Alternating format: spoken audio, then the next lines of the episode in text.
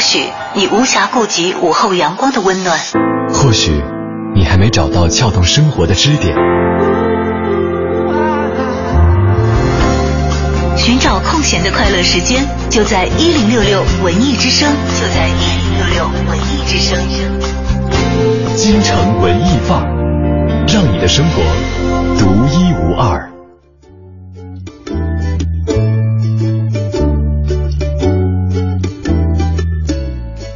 今京城文艺范儿，让你的生活独一无二。在下午的时间向你问好，我是小昭。大家好，我是盛轩。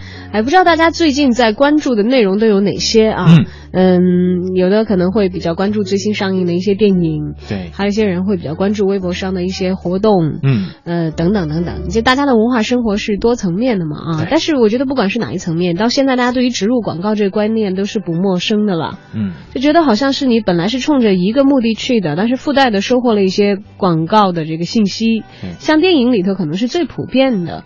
就不知道如果如果现在提起来的话，盛轩第一个能反应过来的植入广告是什么？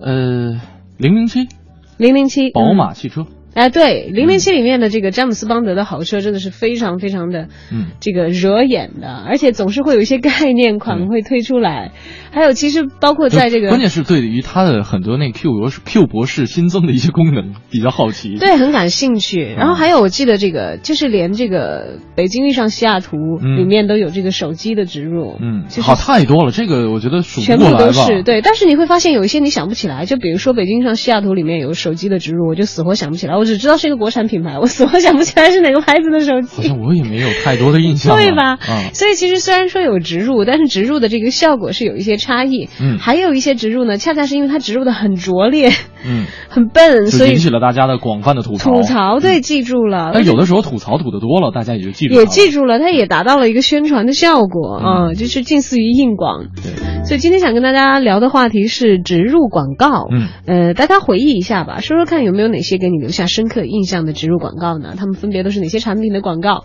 他们给你留下深刻印象是通过哪些路子呢？对是真的植入的很高妙，嗯在你的脑海当中烙下了深刻的印痕，嗯还是确实是因为太烂了，你你却因此而记住了它啊？都可以，欢迎大家发送留言过来参与今天的节目直播互动。是的，大家可以用两路平台跟我们取得联系，一路是我们的微信公众平台“文艺之声”四个字，大家在订阅号搜索，在留言框下留言。另外呢，可以来关注我们俩的个人微博 “DJ 程小轩”和“大小的小李大钊的钊”。小招，嗯、而且呢，今天要给大家送上很多的演出门票哈，比方说，在九月四号到九月七号这期间段里边，每一天啊，我们都会送出这个呃，就是这个演出期间是在九月四号到七号，是在国画国画先锋剧场的《分手旅行》这个舞台剧哈，每天晚上的十九点三十分，那我们可能会在每天送上两张啊，给参与互动的朋友。另外呢，还有八月二十四号，也就是本周日。呃，二零一四年北京金秋优秀剧目展演中国歌剧舞剧院的大型原创舞剧《孔子》的门票数张。另外，还有在本周日下午的呃两点钟的时候，在什刹海剧场，呃由。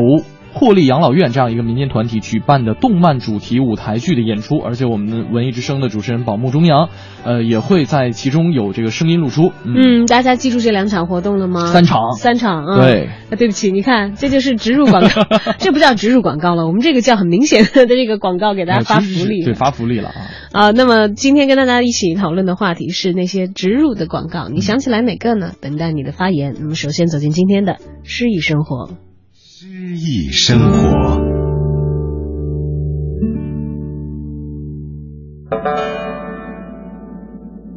鹊桥仙，秦观，朗诵张杰。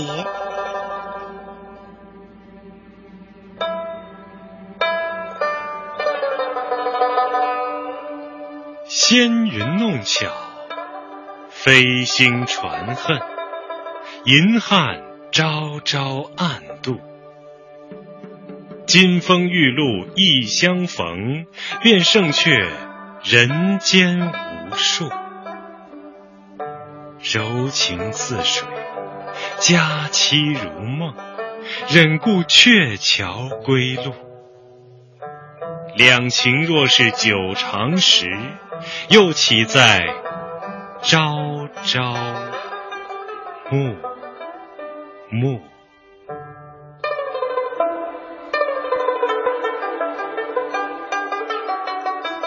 农历七月初七的夜晚叫七夕，传说这个节日起源于古代神话牛郎与织女天河相会的故事。秦观的这首《鹊桥仙》就是根据牛郎织女的故事写成的。这首诗摆脱了过去写牛郎织女故事的作品专写他们离愁别恨的苦恼，而另辟蹊径，说一次幸福的相会胜过人间无数次。只要两人感情真挚、坚贞不移，不必天天在一起。这样的利益，这样的爱情理想，是亘古以来从未有过的。难怪这首词能脍炙人口，长久传颂而不衰。这首诗独出心裁，立意新颖，对牛郎织女的真挚爱情写得有声有色，充满着诗情画意，同时节奏鲜明，旋律轻快。抑扬顿挫，活泼异常。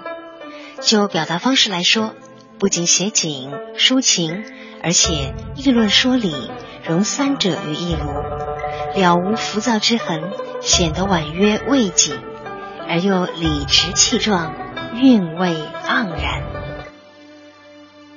本单元节目内容由 AM 七四七娱乐广播独家制作，友情提供。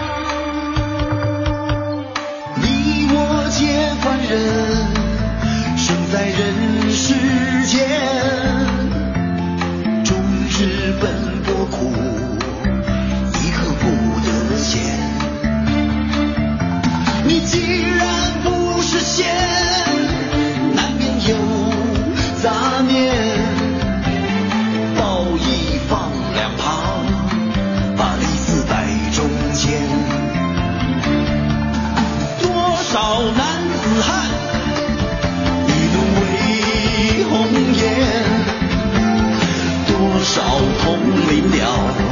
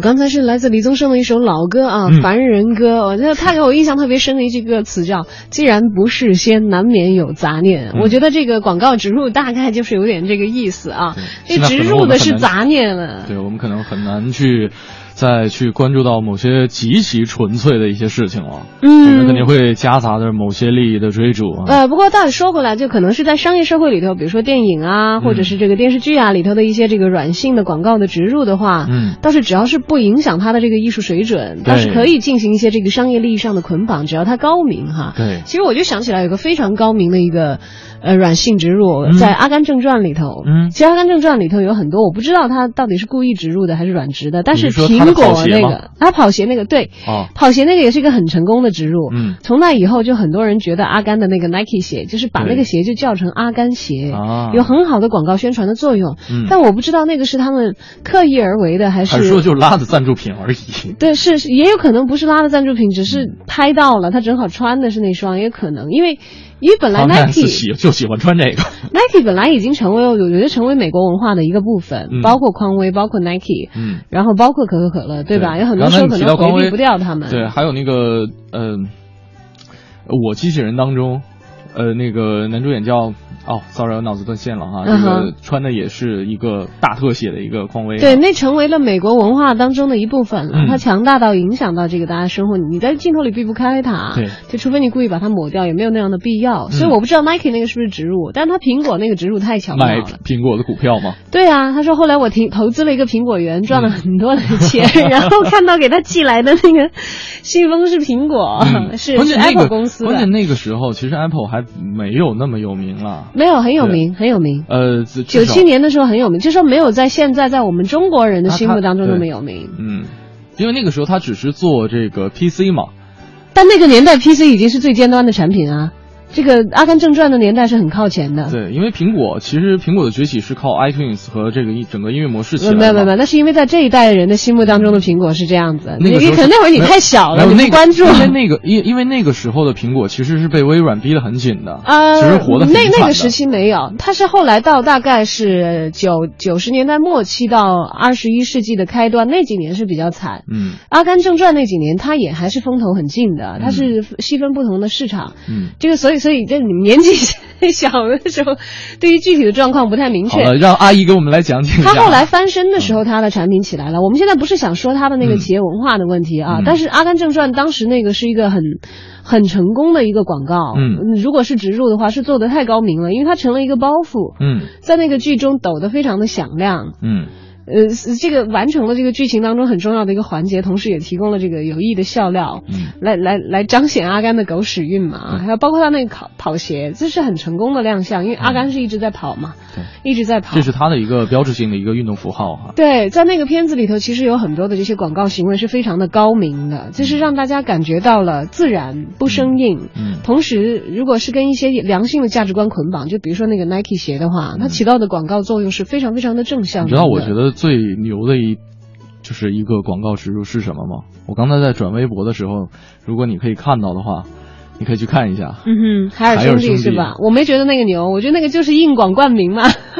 没有，整个这个形象都是按照对啊，logo 它做的。它是一个二百一十二集的大广告哎，它这个就是专门做了一个文化产品做广告用，嗯所以我觉得其实但是我挺爱看的。对，所以它这个都不叫植入了，它这个叫定做。哎，我觉得。嗯我我我不知道这个，如果我们的听众有专门广告行当的人的话，很欢迎来跟我们分享一些专业的知识，让我们科普一下。因为我觉得像那种定做的话，会更花钱，需要更多的团队，它的价码是标的更高的，不是一个软植那么简单了。软性的植入呢，可能为什么称它为软性，就是它不像那个硬广一样，让你有那么明显的广告感，但是同时呢，它可能在传递这个产品的一些价值观，嗯或者是让你了解到这个产产品，但增加它的曝光量，这肯定是广告的一个诉求了哈。关键还有兄弟里边，呃，连任何的这个电器都没有体现，呃，对对对，它这个算是它的这个一个 一个就只有两个小人儿啊。它的产品的这个软性形象的一个宣传嘛，对吧？而且用了那么长的这个篇幅，就是他们是很肯在这方面花钱和花功夫的。嗯而做的这个，嗯，不太好、很拙劣的也有很多。但我们先来说好的吧，像这个《非诚勿扰》到现在，我觉得他们都不用去拉软植了，肯定有很多希望被植入的人到处拉他们。《非诚勿扰》当年被批的挺厉害的吧？当年呃他现在也被批的很厉害啊！你现在一看你就知道他哪些是广告，但是像他那个这个综艺节目还是说电影？电影、电影、哦电影啊，那综艺节目那个的这这我都没看过啊。不是，现在为什么还要再批《非诚勿扰》呢？因为已经过气了。啊，我是说电影《非诚勿扰》当中的广告软植，哦哦哦这看来我们这个脑线没有对接上啊。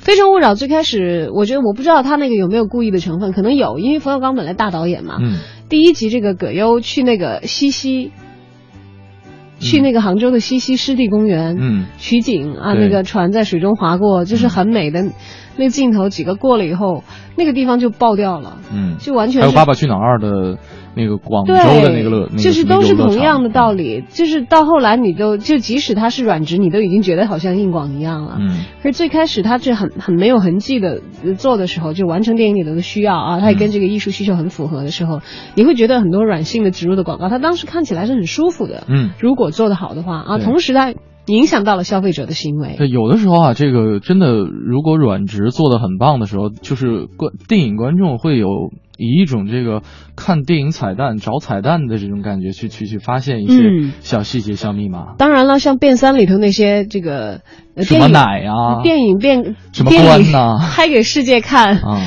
但是广告拍给中国看的情摩托况也是车卖不卖。摩托车卖不卖？电影拍给世界外星人就，要来了，还要砍两回价啊！广告卖给中国看，中国人看哈。当然这这是一个玩笑了。我们今天一起来回顾一下那些给你印象深刻的广告植入，欢迎大家积极的参与互动留言。嗯今天也是有特别的演出门票要给大家。今天会有三种演出门票送给大家，是破例养老院这样一个民间团体举办的动漫主题舞台剧的演出《灌篮高手》，演出时间是本周日的下午两点，在什刹海剧场。另外呢，还有九月四号到七号每天晚上。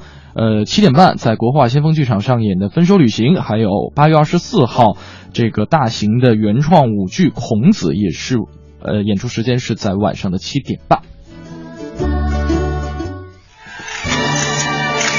一零六六文艺独家。由文化部、国家海洋局、福建省人民政府主办，福建省歌舞剧院创排的大型舞剧《四海梦寻》将于八月二十四号晚上在国家大剧院演出。大型舞剧《四海梦寻》改编自上世纪九十年代初的舞剧《四海消音》，讲述的是闽南人小海一家的故事，艺术的再现了八百年前福建在开辟海上丝绸之路、沟通各大洲商贸往来、维系东西方文化交融过程中发挥的重要作用。国家海洋局副主任王斌向我们介绍了这部舞剧所表现的故事。四海梦寻，艺术再现了宋元时期啊，我国海上丝绸之路的繁华景象。这部剧啊，不仅使人们进一步能够回想起我们中华民族光辉灿烂的海洋的探索史、海洋的开发史，而且还充分启迪了当今人们继续承载着先人的精神气象和足迹，继续在认识海洋、开发海洋、保护海洋中啊，开创出我们中华民族新的伟业。福建是海洋大省，具有丰厚的海洋文化底蕴。福建省文化厅厅长陈秋平表示，福建将借助海上丝绸之路文化资源和品牌，实现福建文化强省的愿望。啊，海上丝绸之路这个品牌，福建的文化界应该做出我们的努力。那么今天的这台戏就是我们的第一个部分。福建现在叫做文化大省，但不敢叫文化强省。我们的书记提出来说，我们一步一步的往文化强省走，要一个脚印一个脚印的做，那就是希望在每一台戏、一幅画、一首歌啊等等等等的这个项目，一个小说作品，一个电视剧，慢慢慢慢的在全国有我们的地位。大型舞剧《四海梦寻》在国家大剧院演出后，还将于九月到陕西参加首届丝绸之路国际艺术节演出，十一月到缅甸参加东盟峰会闭幕式演出，并将陆续到海上丝绸之路沿线国家进行交流演出。文艺之声记者郭新波报道。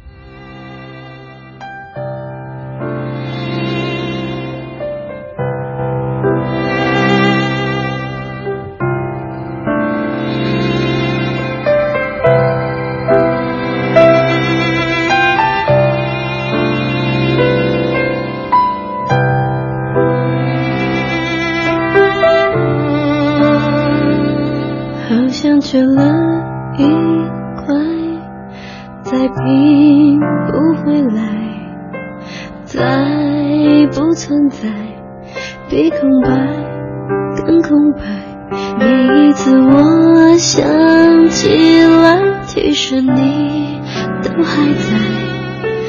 蓝色悲哀流过我的静脉，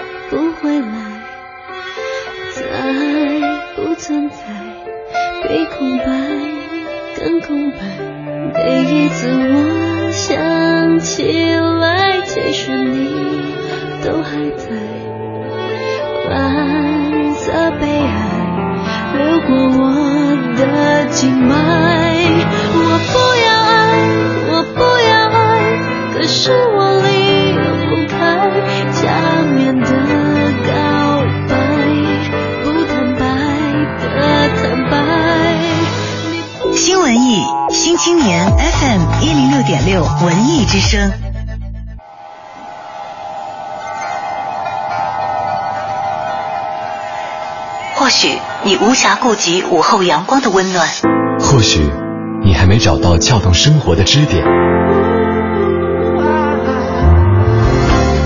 寻找空闲的快乐时间，就在一零六六文艺之声，就在一零六六文艺之声。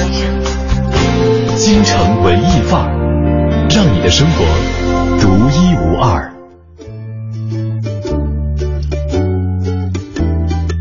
好，欢迎回来，继续京城文艺范儿。今天跟大家聊一聊植入广告啊，嗯留给你印象深刻的广告植入都有哪些呢？电视剧、电影里的都算，对呃，那种坏的也都算。对植入的这个。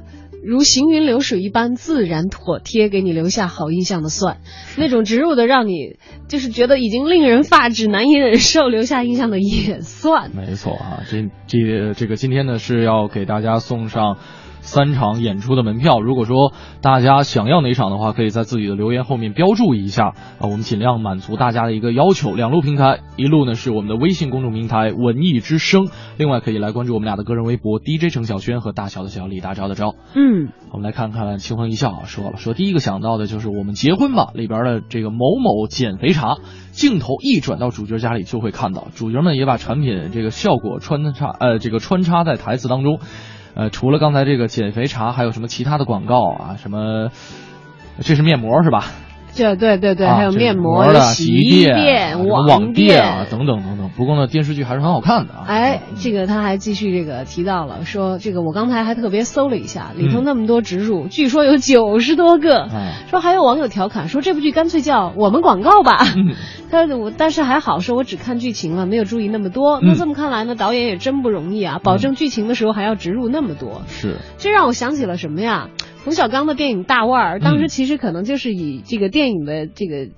呃，表现手法来来揭露这个，也不算是揭露吧，怎么讲来讽刺一下讽刺一下对这样嗯的一些强烈的广告现象。就是后来不是没钱嘛，没钱办那个呃大腕儿的葬礼，对对对那个泰勒啊的葬礼，然后到处去拉赞助，然后所以你就会看到那个葬礼现场全部都是各种的广告什么棺。材上啊哪儿啊这个对呀、一会儿是西服上啊，然后这个花圈上啊，就大家印象很深刻的那个，呃，傅彪当时在世就是很经典的一个样表演了，不是全体人民都、我们全体演员都补过钙了吗？嗯，这等等这些，这是很经典的一些笑料了。就是当然他那个里头有嘲讽的意味在里面，是确确实实我们有很多的广告也确实做的是很生硬。像刚才音乐说的，说这个周星驰版的《唐伯虎点秋香》里边，他和这个华夫人吃丹药的时候那段广告对话，嗯其实忍不住笑对，对也也算是讽刺了。对这样的一种讽刺。嗯当然那个时候可能嗯你看到会心一笑的时候，会想起平时这个硬性的插播的那些广告，而现在植入植入的生硬的话，你也会觉得好像会跳戏。对，其实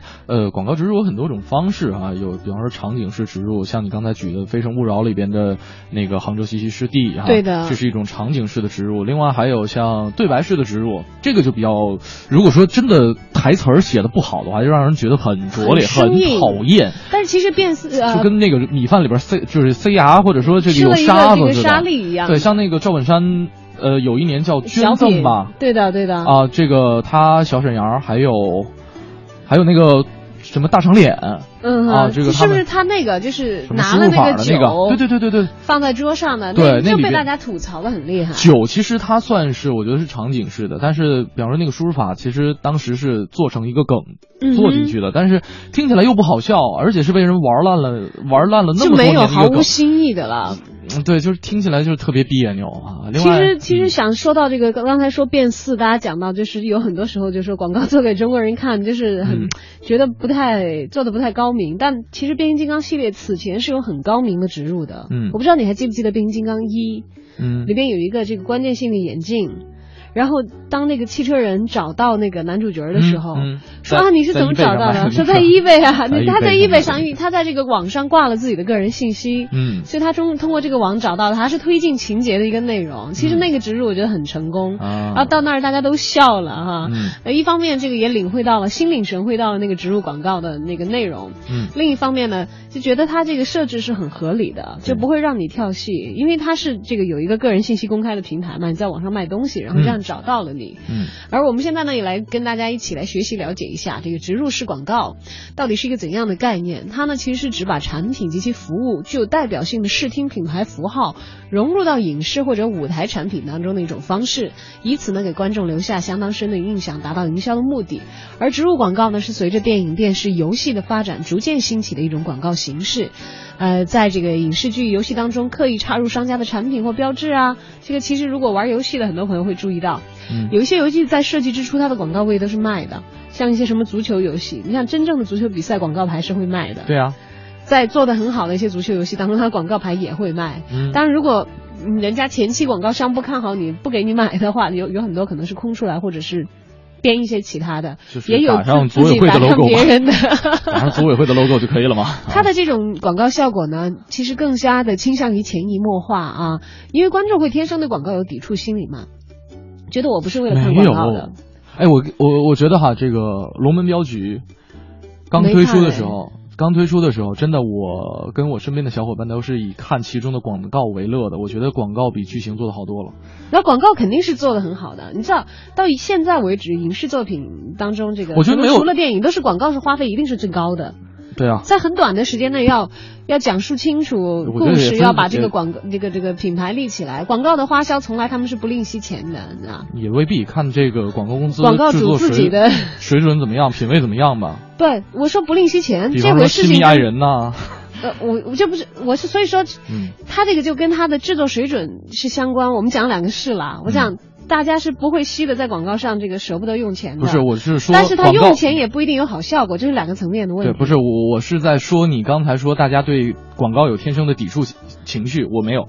你没有对吧？对啊，好，我说大部分人了，当然也许是小部分人。OK，我们是两类人，一部分抵触，一部分很喜欢。嗯啊，但是在我在看一个剧的时候，我肯定是很抵触的，我会很讨厌这个插播。嗯，但是如果是植入的话，它植入的好，我可能就不会跳戏，我就觉得没有被打扰。但是我也渐渐的接受了这样的一些信息，就会觉得舒服一点。嗯但前提是你要做的够高明啊，嗯有很多植入植的不好的，那那你还不如硬广呢。嗯但他呢也以硬广的方式强行的这个介入到了你要欣赏的这个影视艺术作品当中吧。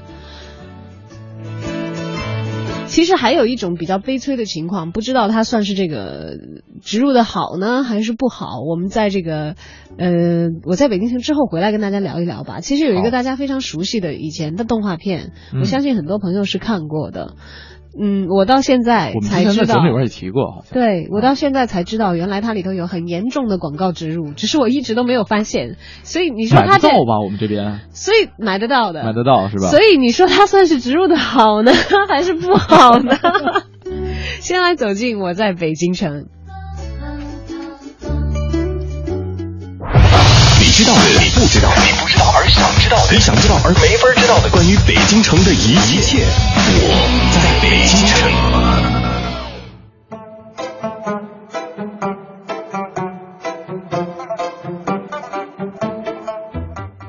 京城文艺范儿，让您的生活独一无二。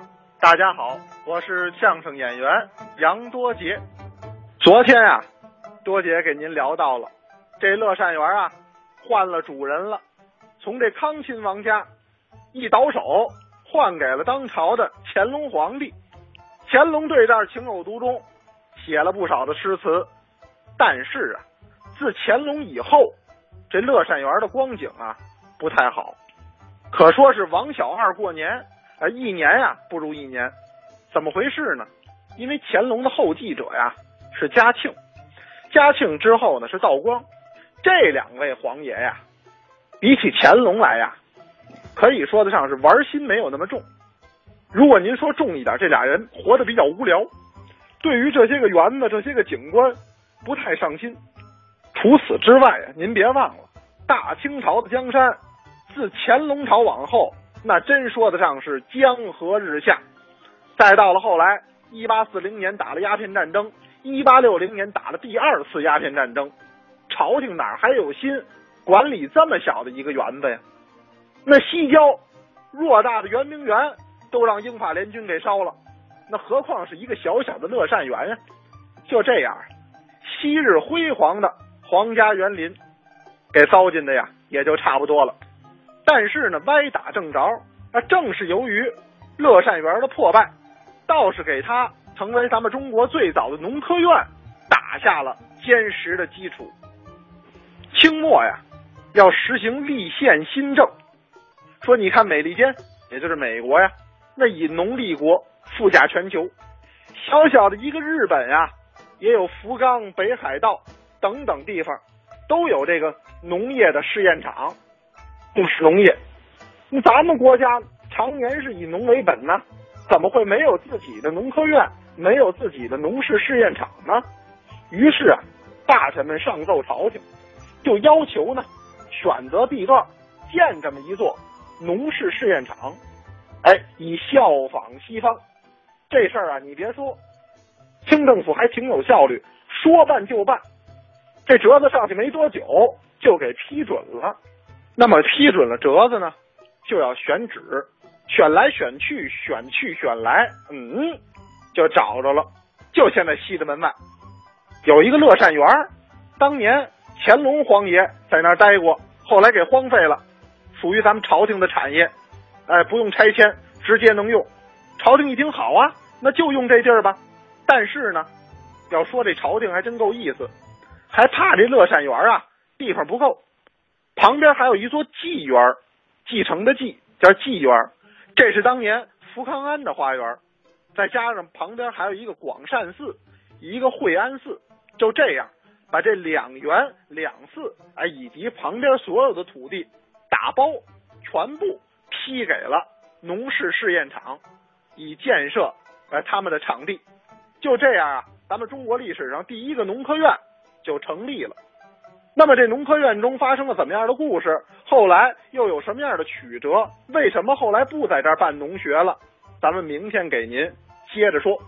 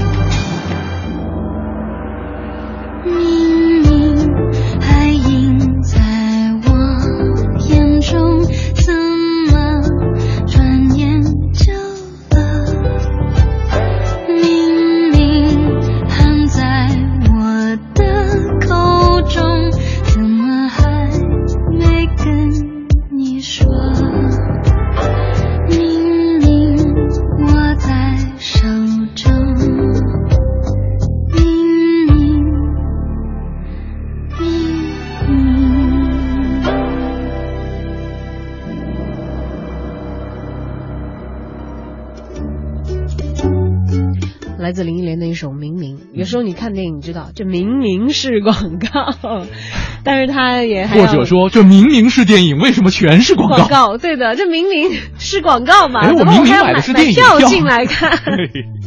刚才我们提到了一个呃，可能大家都比较熟悉的日本动漫哈啊，比较早期的了啊，嗯我们小的时候都看过的这个《中华小当家》。嗯，大家可能会纳闷了，说《中华小当家》日本动画片，它就算植入我们买不到那些日本的产品，又有什么影响呢？嗯我们也不会看出来是广告的啊。是因为在在翻译的过程当中，它对应了很多产品的名称。这是一九九九年的六月二十八号到嗯二零零零年的一月九号啊，台湾电视公司首播的这个《中华小当家》当中呢，做了很多的这个广告植入的动作，当时叫做中华一番。对，这个是日本动画片的原名叫《中华一番》。嗯，但是这个台湾的引进版呢，后来又进入大陆，所以我们大陆的小朋友看到的这个版本里头有很多，就是台湾翻译方在这个翻译的过程当中呢植入的一些广告。嗯，中华小当家，小当家我们都知道是那个主角的名字嘛啊。对。但这个电影这不是电影，说错了，这个动画片的名字本来不是叫《中华小当家》的，中华一番嘛。中华一番。嗯。而主角的名字也不是叫小当家。对。但是台视呢？在两千年二月十二号到两千年十一月十八号，以《中华小当家之满汉传奇》为名，重播了这个《中华小当家》。在重播的时候就有企业赞助进入了，那就是大家都很熟悉的这个要说吗？统一啊、呃，当然我们也可以说一下康师傅。好，这都说了，这不算广告对，我们把所有的这个面的牌子全说一遍。你看，这就不叫 植入了，他们真没给我们钱。对。但是从重播的时候啊，动画当中的很多人的名字呢，都以统一系列的这个食品的名称来冠名的。嗯。就比如说，比方说这个就是这个味儿啊。原名刘昂星的男主角，啊，就是这个这个小当家，嗯，就名字就叫小当家了，在里头管他叫小当家的，大家看到这个版本、嗯、都是统一掏钱赞助了之后，在翻译的过程当中，就直接给他翻成这个。啊，翻成小当家，包括配音的过程当中。啊，就是一直这么称呼他，但其实是刘昂星嘛，嗯，然后这个对应的产品呢是统一旗下的小当家干脆面，嗯、这个我还真吃过，我吃过小浣熊比较多，都是统一的。啊，但小当家换一个，咱们换一个，还有什么干脆面吗？咱们多提点啊，要不然就算我们投广告了啊。还有大家记不记得，在这个 呃《中华小当家》里头有一个那个女主角嘟嘟，嘟嘟啊，对，嘟嘟，嘟嘟其实人家不叫嘟嘟，人家日文版其实可以直接翻过来，有名字的，叫赵美丽，赵梅丽啊，赵梅丽，对，赵梅丽啊。他为什么叫嘟嘟呢？啊、这嘟嘟跟那个梅丽差的也太远了吧？嗯，因为统一有一款小香肠，你看香肠咱们要不要不要每次都提到这个厂商的名字啊？好吧，好吧，不提厂商，咱们就说这个。没事，他们这些东西都下市了，你知道吗？你现在要买都买不到。对呀、啊，所以我们只提他们的产品名嘛。好吧，现在买不到了。就是有一款香肠叫嘟嘟好小香小香肠。嗯，满汉嘟嘟好小香肠。啊，好小香肠，好长的名字。嗯。然后里面的一个上海富二代的角色，在小当家里面的叫这个唐三杰。嗯。但是大家可能从来都没有听到这个名字，因为在这个动画片里，他叫阿 Q。因为他们出了一款产品叫阿 Q 桶面。哎，我印象当中哈、啊，这个唐三杰和阿 Q 是。就是是同一个人，但是他他是有那个小名叫阿 Q，然后这个大名叫三姐。三姐，你看，就是还是给他多加了一个名字。嗯，就小当家也是，大家都管他叫小当家，但他有名有姓叫刘昂星。还有还有就是那个极地师傅，极、呃、地师傅就是小当家的就正正式的这个师傅。有一个相关的产品叫吉地水饺，嗯，但是他这个师傅本来，我当时觉得吉地师傅这个名字还挺帅气，就画的特别像。呃，这个赵云赵啊，不是是那个叫啊，就是子龙这个，反正很有气魄了。但是其实人家原来特别重的烟熏妆那个，原来叫赵瑜，啊就小当家严厉的岳父，原来叫赵瑜。这个人家在原版动画片里有正经名字的，嗯，不是叫极地师傅啊，但是在这里头管管他叫极地师傅，也是为了对应他们的产品。对，还有一个七星刀的师傅罗天，叫十全大师，嗯、也是对应的他们的，就是极地的师傅叫罗天，对，啊，十全大师。叫他的这个江湖绰号“十全大师”，是为了对应这个旗下的产品一款基金叫、十全鸡精。真感所以你就会发现，这个这个厨艺界的宗师是鸡精，是调味点睛的这个调味料。哎、嗯，我记得然后大师是水饺，你知道吧？然后呢，这个富二代是桶面，女主是香肠，男主角是白白富美是小香肠啊。对，男主角是干脆面干脆面里边还有一个。其实说实话，我觉得干脆面不应该用小当家的名号来命名，小浣熊就挺成功的。没有里边还有一个钢棍谢师傅，是面点大师，应该那他是不是叫海霸王啊？钢棍儿干脆面。我觉得他一说到他那个，你说谢师傅的，让我想起我是不是谢柳棒的一个品牌？啊也可以啊，大概不是。啊钢棍儿谢师傅专门做面点的。嗯然后 K C D 感叹说：“中华小当家翻译方这么欠儿啊！”啊，没有啦，你想想这十多年过去了啊，嗯这些产品很多都已经不再生产了对，你在市面上也买不到，就连最著名的这个小当家干脆面也已经几乎等于退市了。这可能就只剩下我们的一些回忆。对，只留下神的传说，对，在一直流传了。就因为大陆引进版是沿用的这个台湾版的名字，嗯，所以一个好好的特级厨师就整天被人叫去小当家叫来叫去了。嗯那么有一些朋友可能在珠三角长大的朋友呢，可能会看到这个港版的翻译，因为嗯粤语翻译嘛，就是沿用的日本原版的一些名字。嗯所以九十年代这个台湾引进日本动画，其实有有搞这个的习惯的。嗯你如果看的是港版翻译的，你可能就完全对不上号小当家是谁，因为他名字翻法不一样。嗯而台湾版搞的这个，除了这个祸及中华小当家之外，还有像这个机器猫野比大雄叫叶大雄，还有哆啦 A 梦一伙儿都给他们本土化，那是台北人。嗯暑假的愿望是去花莲游泳啊 什么的。游啊游啊游，就游到了花莲。哎呀，在这个台湾这个本土的这个内容上做一些植入的广告。嗯，好，今天跟大家讨论的话题是植入广告，欢迎大家发送留言谈论那些给你留下深刻印象的植入。而且有三场演出的门票，如果大家喜欢的话，可以在自己留言的后面写呃标注一下。接下来是我们的影艺告示牌。影艺告示牌。京城文艺范儿，让你的生活独一无二。听众朋友们，大家好，我是永乐跳舞的王婉儿。最近有一部正在上映的电影叫做《闺蜜》，而这部电影的同名原著小说是畅销青春小说作家自由极光。我今天要为大家推荐的这部爱情主题的舞台剧《分手旅行》，也是改编自自由极光的另一部作品《我终于可以不再爱你了》。顾名思义，这是一个关于告别的故事。讲述的是神经大条的女孩喜悦终于结束了三年的异地恋。正当她打算同男友小北开始一场弥补甜蜜的迟来的旅行，却在起飞前无奈的被分手。这一路上，他们经历了抽离、遗忘、回忆和眷念。最终在故事的最后，喜悦终于可以拍着胸脯对男友说：“我终于可以不再爱你了。”这是一个与无数恋情中并无差别的失恋故事，却因为一个八零后男孩绵密细腻、动心内心的文字而温暖十分。原著小说作者自由极光本名李宁，毕业于北京电影学院。他的代表作有《宛若恋歌》《毕业后我们裸婚》等等。他是新晋崛起的极有才华的青春爱情小说作家。其独特的语言风格及其富有争议性和戏剧性的人物设置，以及对社会热点的准确把握，使其一跃成为当前炙手可热的畅销书作家。我终于可以不再爱你了，是他在二零一一年出版的小说。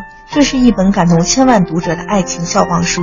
作者希望将这个故事献给经受过爱情之伤却依然相信爱的人们。再回到这部改编的舞台剧来说一说它的主演。这部剧由内地女歌手弦子担任女主角。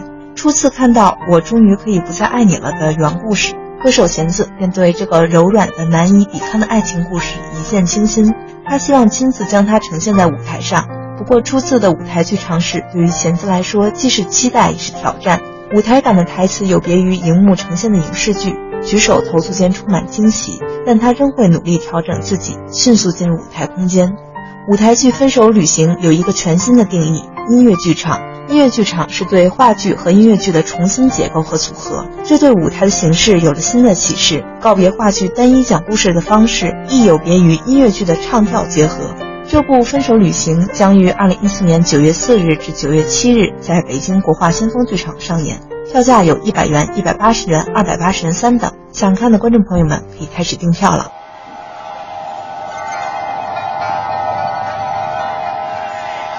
或许你无暇顾及午后阳光的温暖，或许你还没找到撬动生活的支点。寻找空闲的快乐时间，就在一零六六文艺之声，就在一零六六文艺之声。京城文艺范儿，让你的生活独一无二。京城文艺范儿，欢迎回到今天的最后半小时节目当中，我们继续来分享一下植入广告啊，嗯不知道给大家留下深刻印象的植入广告都有哪些？是，大家可以通过两路平台跟我们取得联系，微信公众平台是四个字“文艺之声”，另外可以来关注我们俩的个人微博 DJ 程小轩和大小的小李大钊的钊。另外呢，今天会有三场演出门票要送给大家，分别是这周日的两场哈、一场是在晚上七点半，呃。在这个保利剧院上演的中国歌剧舞剧院大型原创舞剧《孔子》的演出门票，另外还有在周日本周日下午两点钟，在什刹海剧场由破例养老院这样一个民间的 cosplay 团体举办的动漫主题舞台剧的演出《灌篮高手》，门票数张啊、大家如果喜欢的话，可以在留言后面标注一下。还有九月四号到七号，也就是我们刚刚影艺告示牌给大家推荐过的这场国画先锋剧场上演的旅行，对，分手旅行，那演出时间也是十九点三十分。呃，大家喜欢的话可以，呃，尽量的这个在后面标注一下，选择哪场，大概哪天的，我们好这个满足一下大家的要求。嗯，嗯，那么欢迎大家积极的来参与节目直播互动了啊。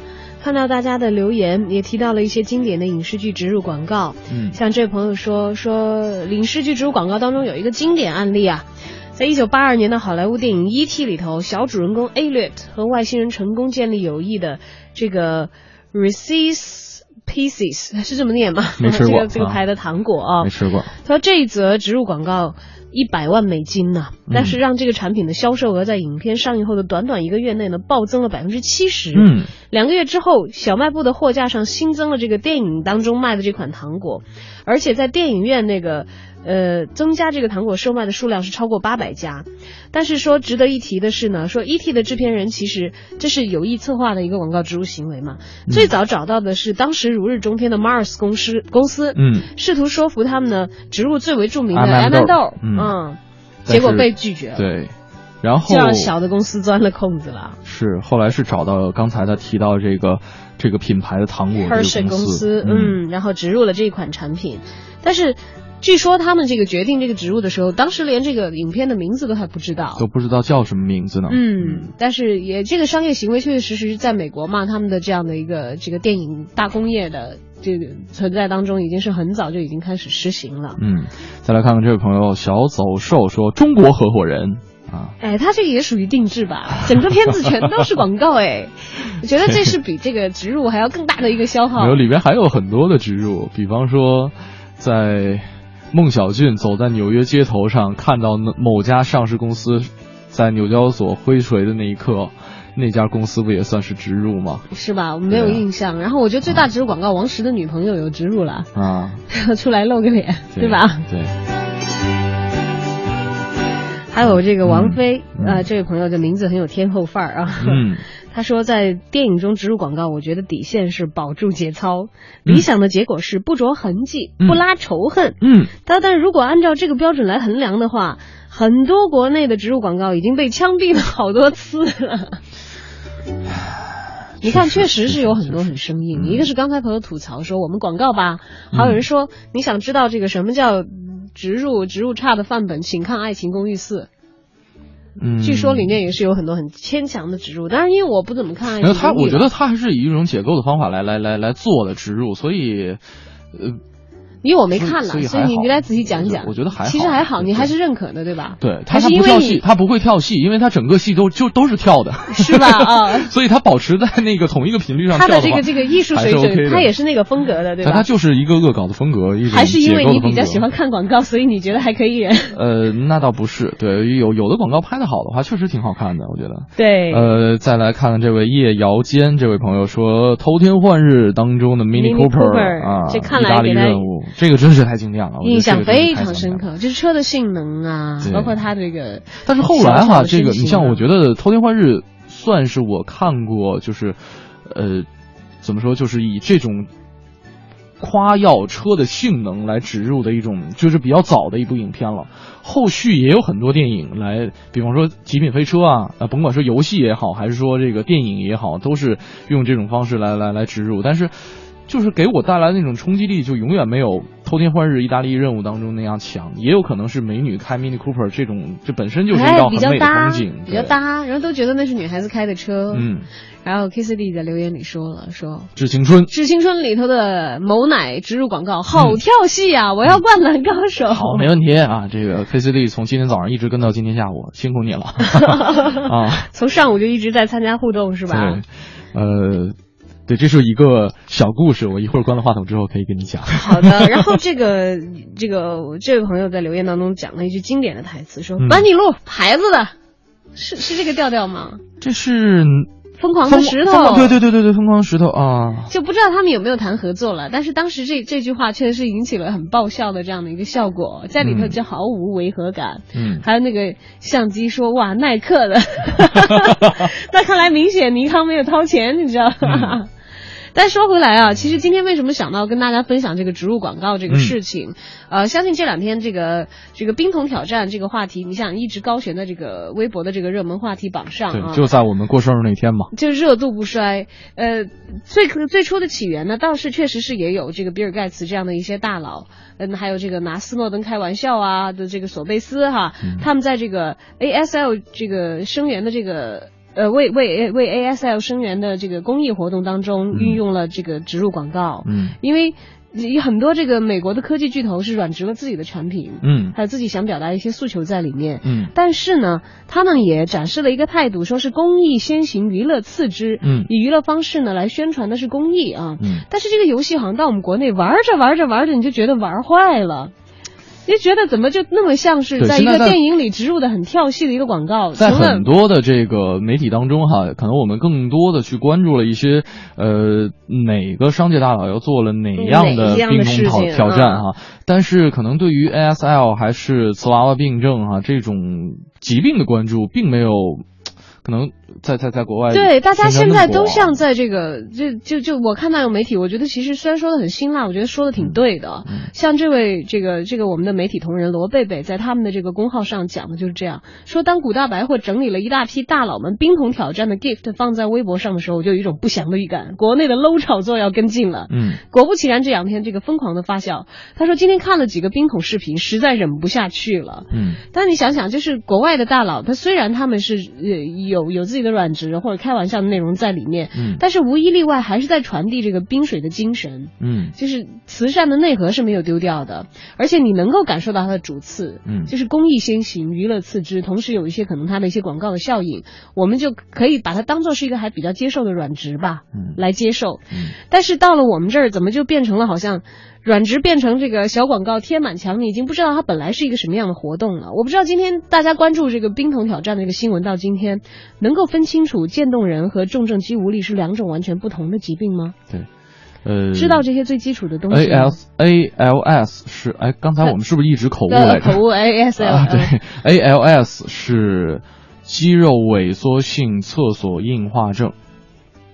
对，然后其实，在英国的叫法叫做运动神经元疾病。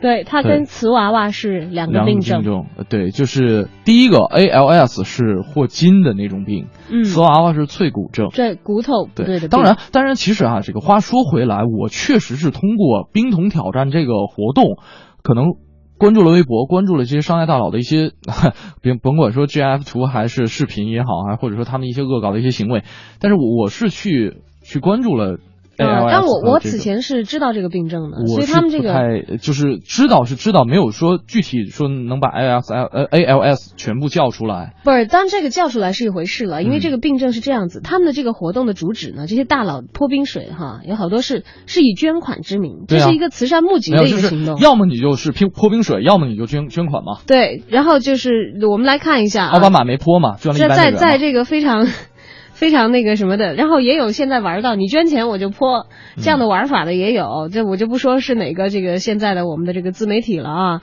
就真的是到后来变成了各自为各自利益的一场炒作，可能离这个慈善的本质已经很远了。然后就就还引用我刚才说的很辛辣的这个媒体同行的原话，嗯，他说没办法，看了视频，重点看了几个人的冰桶视频，不不忍直视啊。首先，百度的李彦宏说前面特别长，开头提到了 ALS，接下来讲了百度的企业精神，自己穿的衣服是在公司表演小苹果用的，说了几句英文，最后泼水了。嗯，但是你到底是准备怎么做慈善呢？这个问题没有解决，对吧？对。然后还有这个时尚集团的苏芒，嗯，说泼了两、啊、泼了两桶，第二桶是说为了时尚集团我再泼一桶。啊、对，说所以是要为你们集团的人募募款吗？然后还有你你搜一下冰桶加湿身，嗯。你就知道中国所谓的慈善是什么趣味。我们来看一下这个标题啊，什么邓紫棋性感冰桶挑战，网友称上演湿身诱惑。哎，我觉得这是媒体的问题。郭明郭台铭完成冰桶挑战，点名要林志玲湿身啊，这方面是，但是我相信所有做这些行为的人，他们的诉求、他们的目的，并不是为了去做慈善。而是觉得这是一个广告的大好机会，都是在为着自己的广告在做。呃，或者我觉得也来看一下，来看一下王思聪，他他似乎是我们刚才提到这些人当中唯一一个强调了慈善属性的。对，他是捐了十万嘛，捐了一百万啊，一百万，而且在这个微博当中说，马上点名三位好友一起参加到冰桶挑战，嗯，并且向罕见病关爱中心艾特瓷娃娃的 AS 呃 ALS 患者捐出善款，而且贴出了这个捐款的链接，嗯。现在说到最关键的了，嗯、你觉得他们都 OK，让你普及了、了解到了，但这是一个什么行为？这是一个捐款行为，在三天里头一共募到了多少钱？这个机构一百零六万，其中一百万是王思聪捐的。对，这么大的影响的一个事情，其实大家都在消费他的这个社会影响力，嗯、但是多少人为这个活动真正的做了慈善？嗯，王思聪做了一百万，嗯、剩下是六万。嗯，我们要不要下了节目去捐一下？你要是觉得有捐的必要，我觉得可以。但是为什么没有捐的必要呢？你想想，我觉得做慈善捐是一部分，嗯，捐了以后怎样去关心这个捐的推进和这个钱能够在这个正常的这个渠道当中去达到慈善的目的是一部分。嗯、所以为什么我在讲这些人其实是为了自己做广告，他们只是为了自己的广告目的在有这些行为。他如果真的是做慈善，他可能会关心这些每一分钱我捐出去的去向。哎，我搜一下怎么、啊，而且怎样去捐，捐完以后怎样去救助，救助是在哪一个方向去投入，这样是不是才是做慈善的正事儿？就像拍电影，你拍一个好看的电影，可能才是正事儿。那么同时，在不影响艺术水准的同时，你植入一些广告，那么 OK，大家接受。嗯。但如果你本身就是一个烂片，你堆满了广告，那大家是去看看看广告，但是可能看到第二分钟就已经忍受不下去了。当然，也许我们有很多人，这个就像生轩刚才讲说，我觉得广告没所谓啊，很喜欢看看广告，甚至这个事情其实发酵到后来吧，它更变得像是一场这个网络狂欢。嗯。它的娱乐性是大大掩盖了它本身的这个事情的慈善属性。嗯。今天早上我在朋友圈就看到。我的一个师哥在说说睁开眼发现满世界都是陈光标，然后在他的朋友圈底下有一句神回复，嗯、说拜托麻烦人家彪哥还是真的是捐了真金白银的好吧？其实更多人是在借这个事来完成自己的炒作和自己的这个广告目的了。嗯，但是广告出去的，嗯、呃，你想要是一种怎样的价值观呢？这如果是跟这个慈善违背的话，我会觉得是在。利用慈善的名义来做一些自己利己的事情，当然你不是特别坏的这个利己动机的话，你还可以接受。就比如说不是像诈捐的那种，你拿这个东西来敛钱的，没有那么坏了。因为毕竟他们是在宣传嘛，哈，好像也普及了一些知识。对。但是是以做慈善之名，你们又行了多少慈善之实呢？其实目的到最终，他们还是想要广告嘛，只是廉价的跟进了一场炒炒作行为，让本来我觉得挺好的一件事情弄得有点变质。呃。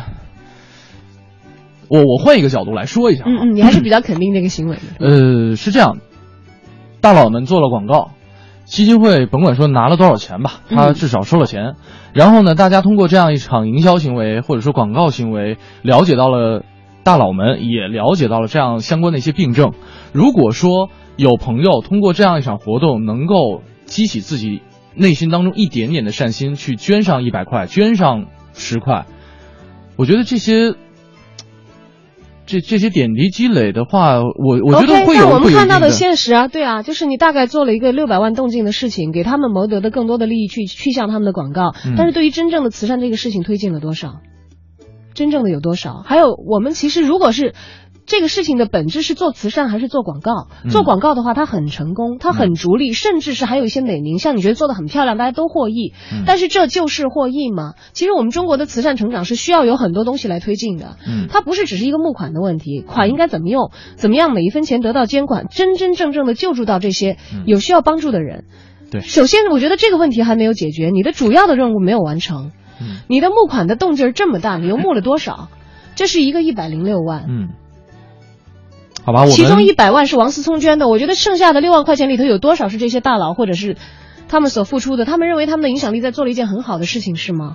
我是觉得真的还是回到那个师哥讲的一句话，叫“人家陈光标好歹还捐了真金白银，只不过他可能牛吹的有点大，让很多人比较反感。”我是觉得你逐利就逐利，你广告就广告，你别说自己是做慈善，行不行？嗯。就因为这样的商家，今天这次所有的参加这些冰桶泼水的这些大佬，其实这次没有给我留下很好的印象。嗯，可能他赢得了像你那样一部分的这个呃受众的认可和喜爱，或者觉得呃没有做了一件好我我没有说喜欢他们，你觉得这是一件不错的事情吗？至少我我是说我通过这场活动，我了解到了斯渐冻症瓦瓦和渐冻症。嗯哼。OK，你想想，这么大的动静，这么大的这个内容，达到的目的只是让一个嗯我准备不了解这个病的人了解了。现在我正在安装控件，现在没有办法捐。好的，没事儿，你不用在这台电脑上在上班的时候来完成这个慈善举动。你如果是觉得这件事情是正向的、有益的话，那么 OK，它起到了这个作用，这个具体的。嗯我只是觉得有更加重要的事情，是不是应该你们去，就是真的是不要打着做慈善的旗旗号去去做自己的一些私利的事，你就真真实实的做一点事情，行不行？我们特别善于把一个事情玩坏。嗯去把它，如果比如说你捐款也好，更多的人捐款也好，让中间的功利主义者拿到了很大部分，可能他他这个事情推进推动了更多以此来获得广告效应的人他们的利益，但其实实际应该得到的利益的这些病人，渐冻症的病人也好，这个。呃瓷瓷瓦瓦的这个病人也好，他们因为这件事情得到了多少的利益？但是你完全是最开始是打着就是为他们谋利的旗号，谋的是什么人的利益？虽然你觉得是共赢，但是谁是应该在这件事情的本质上获得最多帮助和最多利益的？最后，最后的结果是不是本末倒置？不说到这儿了，我是觉得大家已经把这个已经玩坏了，我是不会参与去玩，甚至包括其实以前我觉得我印象还比较好的一些公众人物，在这个事情上让我觉得他们很 low，嗯越来越 low，反正是有负分的。当然，这个事情仁者见仁，可能有很多事情、很多事情和很多人的看法和选择跟我是不一样的。嗯，我们都选择更加积极的，可能希望得到一个好的一个结果。当然，也许有很多人也不是，因为其中各自的人掺杂在这个里的利益已经变得非常的。非常非常的复杂了，每个人是图着自己的。今天早上我就在我一个经常看的一个公号当中，听到他们的这个品牌的形象的代言人，他们的人出来说啊，我就是玩嘛，我就是恶作剧嘛，对，这个没有错，嗯他就是玩嘛。对啊，但是本来这件事情的源头不是一件玩的事，我就想说，我们真的是很善于去玩和玩坏一些事情，但是我们真正做好一件事情的人其实是更加需要的、哦。那我们不需要再把别人的镜头转到这方面来了，只是我我我个人表达 一下。嗯，好的，我们进入 time out 推荐，我赶紧出去拿手机来扫一下我们的这个捐款的码，哎，不用，好吧？主次分开，下班以后再去做这些事情。OK。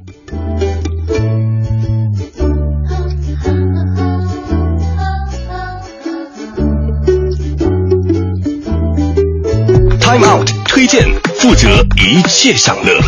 Time Out。大家好，非常高兴与大家重逢在 Time Out 的推荐板块。今天，Time Out 北京杂志的主笔黄哲，也就是我，将和您一起醉生梦死。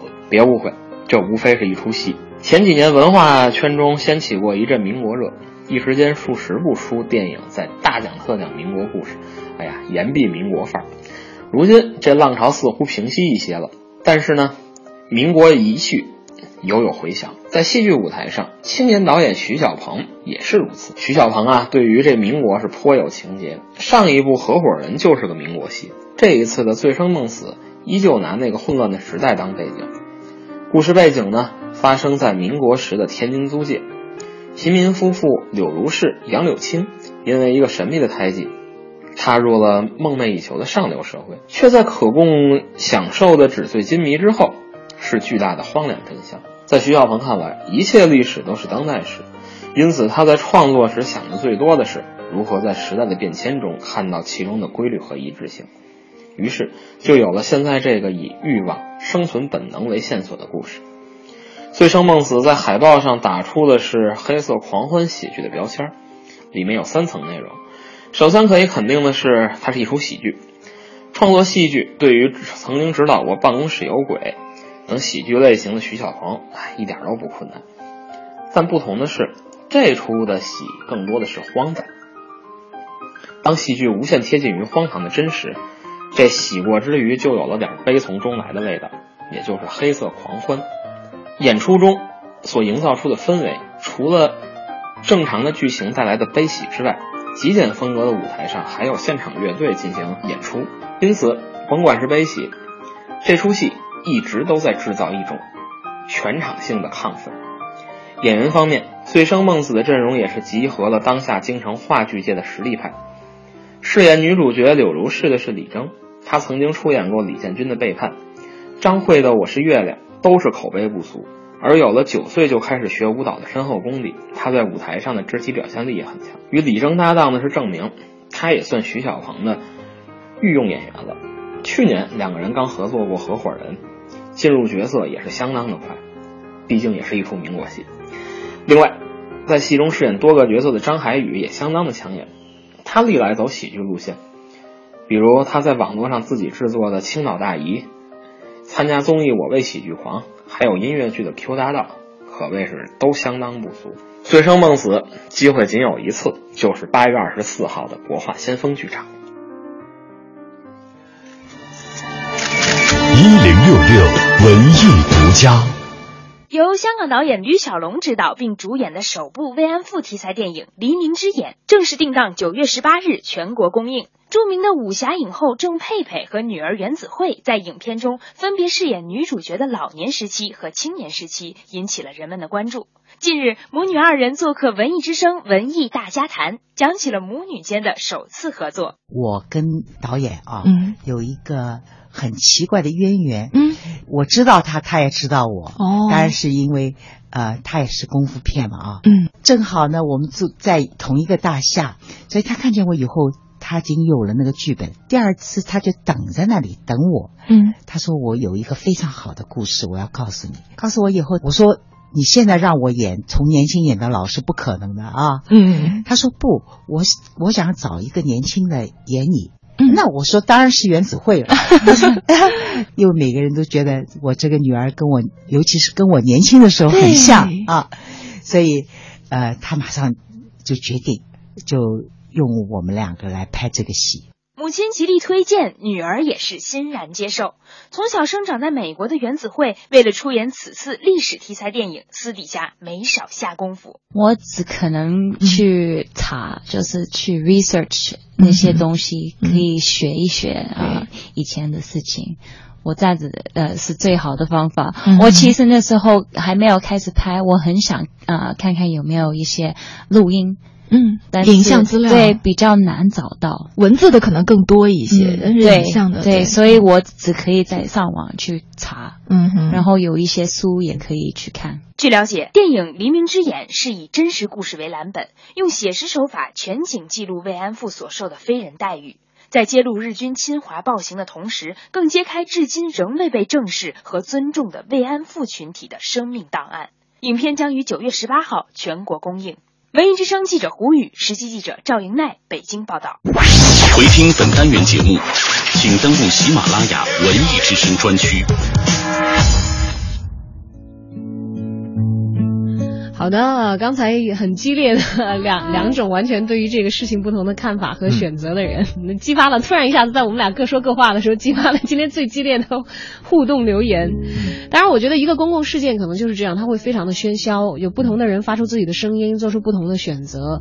但是更多的时候，嗯，这个社会运行的规律也好，我们个人的选择也好，它可能会有主次之分，和自己所在意的东西不同。对，所以大家都是自由的。可选的，对我们每个人选择不一样，这也是对对对。对于对于你来说，主要的东西和对于我来说，主要的东西可能是完全不同的。而今天之所以从这个广告植入开始，一直讲到这个冰冻挑战，冰冻挑战很挑，这个我我我甚至是很很激动的在一些表达一些自己的观点，其实是想告诉大家，任何时候吧，主次分清楚。如果你认为是主要的，那么你去投入主要的精力；你认为是次要的，把它放到次要的位置。任何时候。不要去做一些本末倒置的事情，尽力的把你认为主要的东西去把它做好吧。嗯，今天来公布一下这个获奖的听众朋友们是夏了夏天、冷小艺、音乐 KCD、风信子的花语、周亚文和早早好。那在节目之后呢，我们会有专业的工作人员跟你们取得联系。在整点过后是由戴戴为您主持的乐坛新生。如果大家想了解更多节目内容的话，可以来关注央广网三 w 点 c r 点 c n 进行网络回听。我是盛娟，我是小昭，今天节目就到这儿，感谢收听，再见。